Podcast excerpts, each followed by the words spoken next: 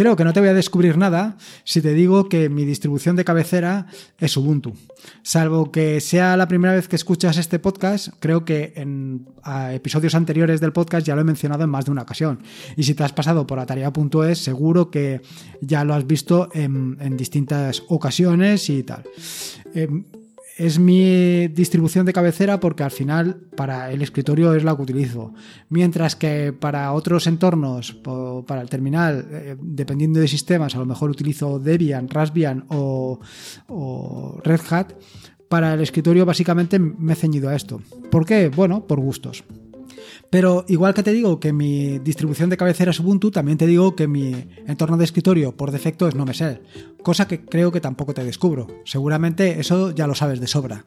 Y es Nomesel porque, bueno, pues creo que lo he ido contando, creo que la evolución natural que tiene o que tenía Unity era esto, y ahora me siento muy cómodo, sobre todo desarrollando extensiones para Nomesel.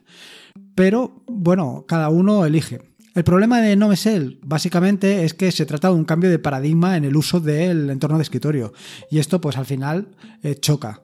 Y tú, si acabas de llegar ahora a Ubuntu y en concreto a NoMesel, estarás un poco perdido. Te falta precisamente el botón de inicio, el menú de inicio donde eh, están recogidas todas las aplicaciones que utilizas normalmente. Pero ¿puede NoMesel tener un menú de inicio? Escucha este podcast y verás que sí.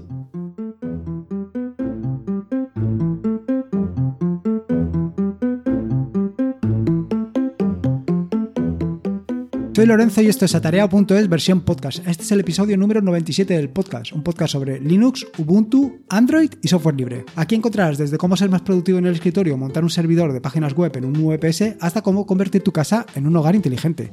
Vamos, cualquier cosa que quieras hacer con Linux, seguro que la encontrarás aquí. Como te decía en la introducción, ¿es posible tener un menú de inicio en NoMesel? Antes de meterme en este lío, decirte, Sí, sí que es posible. Es posible tener un menú de inicio en NoMesel.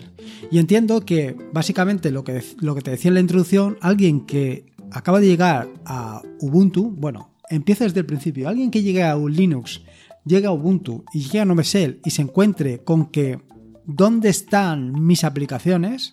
Pues tiene un problema. Tiene un problema porque, primero, las aplicaciones que esté buscando no las va a encontrar en, Linux. Si básicamente está buscando las mismas que utilizaba en, otro sistema operativo, como puede ser Windows, y no eran software libre, o básicamente no están en, alguna distribución de Linux. Eh, ese es el primero. El primer problema, que eh, no sabe exactamente qué aplicaciones tienes que utilizar. Y segundo es que no están accesibles. Claro, esto a mí mismo también me pasa, pero al revés. Cuando me enfrento a Windows, pues no sé exactamente qué aplicaciones eh, se utilizan para hacer qué cosas. Normalmente sí, porque lo que hago es eh, eh, hacer el proceso contrario, es decir, migrar las aplicaciones que tengo o que estoy utilizando en Linux, las migro a Windows. Me refiero a que si para grabar un podcast lo hago en Linux con Audacity, pues en Windows lo haría con Audacity. Realmente no lo hago porque, porque no lo utilizo. Pero, por ejemplo, Visual Studio Code sí que lo estoy utilizando en Linux y también lo utilizo en Windows. E intento siempre utilizar las mismas aplicaciones en los mismos sitios.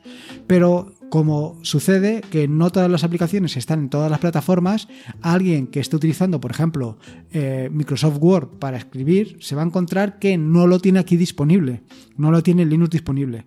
Y encima se encuentra con el problema como te digo, de que dónde está, dónde encontrarlo, porque no tengo menú de inicio. Bueno, pues la solución es instalarte precisamente eso, un menú de inicio. ¿Y cómo puedes instalarte un menú de inicio? Bueno, la solución está en Arc Menú, que es una extensión para NoMesel que eh, te va a dar la posibilidad de tener lo típico del menú de inicio accesible de una manera muy sencilla. Yo, mi recomendación es que si no todavía no te has habituado al funcionamiento de NoMesel, que te lo instales. Que te lo instales, eh, aprendas a manejar las aplicaciones y poco a poco tú mismo te irás dando cuenta que no te hace falta porque al final siempre recurrimos a las, mismas aplicaciones. Yo lo tengo ahora mismo instalado, ArcMenu, para ver ArcMenu, para ver cómo funciona, cómo se comporta, cómo...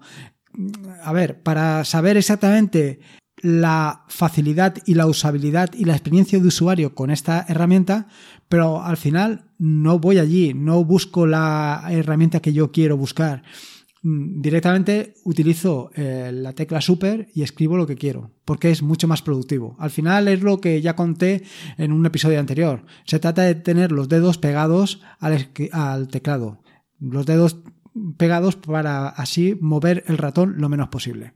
Pero bueno, con independencia de esto, si te quieres instalar un menú de inicio, si te quieres instalar el menú de inicio en NoMesel, ArmMenu es una buena solución. Y es tan sencillo como que vayas al enlace que he dejado en las notas del, del podcast, hagas clic allí y luego selecciones la opción de instalarlo desde el navegador. Y con esto ya lo tienes solucionado. Ya tendrías instalado perfectamente ArmMenu, eh, en tu equipo. Y a partir de aquí vamos, creo que es interesante que te cuente qué características más interesantes tiene esta, este menú de inicio, este botón con su menú de inicio típico y estándar de, de los entornos de escritorio más tradicionales. Lo primero que tiene una caja de búsqueda, que yo creo que actualmente es imprescindible, porque no solamente te va a permitir buscar aplicaciones, sino también te permite buscar archivos y cualquier otra cosa que esté accesible desde el propio menú de inicio. También tiene un acceso rápido de archivos, es decir, todos los directorios que tengas configurado eh, de acceso rápido en Nautilus también estarán disponibles de ahí. También tienes opciones básicas de sesión, como es la posibilidad de eh, apagar tu equipo, eh, cerrar la sesión o suspender la, sesión. Cualquiera de estas cosas están también accesibles directamente desde el menú. Y por otro, también tienes acceso directo a configuración, algo que me parece realmente muy interesante. Y es que desde allí puedes acceder tanto a Nome Tweaks, que en, en español lo han traducido a retoques, que es un nombre bastante feo y creo que ya lo he dicho en más de una ocasión, y a, al centro de software de Ubuntu. Dicho esto, eh, decirte que ArMenu Armenio me va a costar, ¿eh? me va a costar bastante terminar diciendo Armenio. Bueno, Armenio es un menú de inicio que está cargado de opciones. Puedes configurarlo hasta límites insospechados. Y para los que les gusta esto de dejar las cosas eh, a su gusto, eh, esto seguro que, que, vaya, van a disfrutar una barbaridad, porque tienes una cantidad de opciones y de posibilidades para hacer brutales. Empezando primero porque puedes elegir entre dos, mm, digamos, dos eh, visiones. Una visión donde tienes el típico listado de categorías o por aplicaciones preferidas. En mi caso particular, yo prefiero las aplicaciones preferidas porque es lo que normalmente utilizo. Normalmente estás siempre utilizando las aplicaciones. Pero si desde luego no conoces el entorno de escritorio, no conoces las aplicaciones que tienes allí disponibles, la solución es tener el típico listado de categorías donde vas a encontrar todas las categorías eh, de, aplicaciones y dentro de las categorías las que utilices. Así, por ejemplo, eh, si utilizas eh, cualquier editor de textos, como puede ser el Microsoft, Microsoft no, LibreOffice Writer, directamente la vas a tener allí disponible. O si utilizas Cal de, de em, LibreOffice, también la tienes disponible en la parte de ofimática. Todo está perfectamente categorizado como se suele hacer en todas las, todos los entornos de escritorio. Pero no solamente esto, sino que además te permite una serie de opciones que de forma general mm, te permite, eh, como te digo yo, te permite dejar eh, este menú de la manera que más te gusta. Por ejemplo, lo primero es que puedes elegir la posición del menú. El menú lo puedes tener o bien en la parte superior izquierda, en el centro o en la parte derecha. Eh, la siguiente cuestión es que puedes habilitar la posibilidad de mostrar el menú de inicio en todos los monitores. Si tienes varios monitores, yo por ejemplo ahora tengo tres, pues podría tener el menú de inicio en los tres, con lo cual el desplazamiento del ratón en busca del menú de inicio va a ser menor. La posibilidad de habilitar o deshabilitar la ayuda contextual, los tooltip típicos. La posibilidad de desactivar el atajo eh, al menú de actividades y sobre todo, y lo más interesante por supuesto, es la posibilidad de habilitar un atajo de teclado para iniciar el menú de inicio. Actualmente, como bien sabes, la tecla Super es la que eh, lanza eh, NoMesel, pero puedes habilitar otro atajo de teclado que sea, por ejemplo, eh, Super X, que te mostraría rápidamente el, este menú. Pero no solamente esto, y aquí es posiblemente donde puedas pasar una bonita tarde de sábado mm, dejando eh, Arc Menu a, configurado o digamos el aspecto estético hasta el más mínimo detalle. Y es que te permite modificar y personalizar la apariencia de ArtMenu de una manera espectacular. Puedes cambiar el fondo, el, color del fondo, el color del texto, el tamaño de la fuente, el color del borde, el tamaño del borde, si quieres radio en las esquinas, si no lo quieres, en fin, todas estas cosas te permite hacerlas y modificarlas.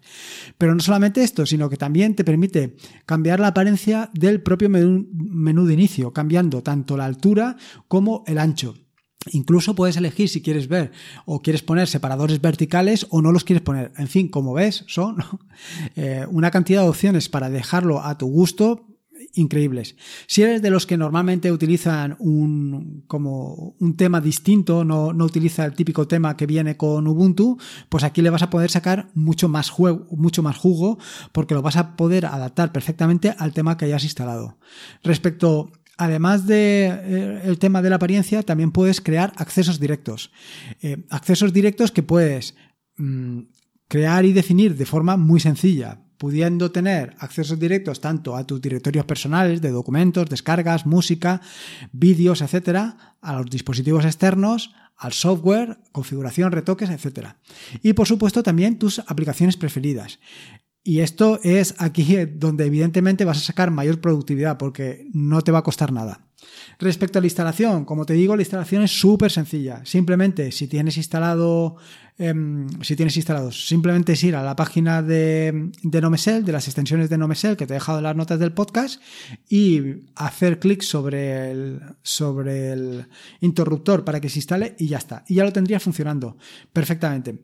Solamente una, un comentario y es que necesitas tener una, em, un paquete que dejaré en las notas del podcast para que todo esto funcione, para que funcione. Pero normalmente eh, siempre cuando instalas NoMesel, siempre instalas este paquete y si no lo instalas, pues es el momento de que lo instales y que empieces a probar extensiones de NoMesel como si no hubieran mañana. En fin, espero que te haya gustado esta extensión para NoMesel. Creo que para los más noveles seguro que le vas a sacar mucho partido incluso para los más veteranos, porque hay veces que tienes instaladas mm, aplicaciones que no sabías y que o bien las quieres probar o simplemente las quieres borrar para que no ocupen espacio en tu disco duro. En las notas del podcast que encontrarás en atareado.es están todos los enlaces que he mencionado a lo largo del mismo, sobre todo el tema de poder instalarte la extensión en tu equipo. Te recuerdo que puedes encontrarme en atareado.es o en Telegram si quieres ponerte en contacto conmigo, como ya te he dicho en alguna ocasión. Pásate por allí, me dejas tu opinión, scripts, cualquier cosa que quieras hacer, eh, si se te ha ocurrido hacer algún artículo de cualquier cosa, en fin, cualquier cosa que quieras mm, comentarme, no dudes en hacerlo. Eh, recordarte que este es un podcast asociado a la red de podcast de sospechosos habituales, que te puedes suscribir al feed de la red de podcast de sospechosos habituales en feedpress.me barra sospechosos habituales. Y como te digo siempre, recuerda que la vida son dos días y uno ya ha pasado, así que disfruta como si no hubiera mañana y si puede ser con Linux, mejor que mejor. Me quedo aquí un rato escribiendo el próximo artículo que verás eh, la próxima semana sin lugar a dudas. Un saludo y nos escuchamos el próximo día.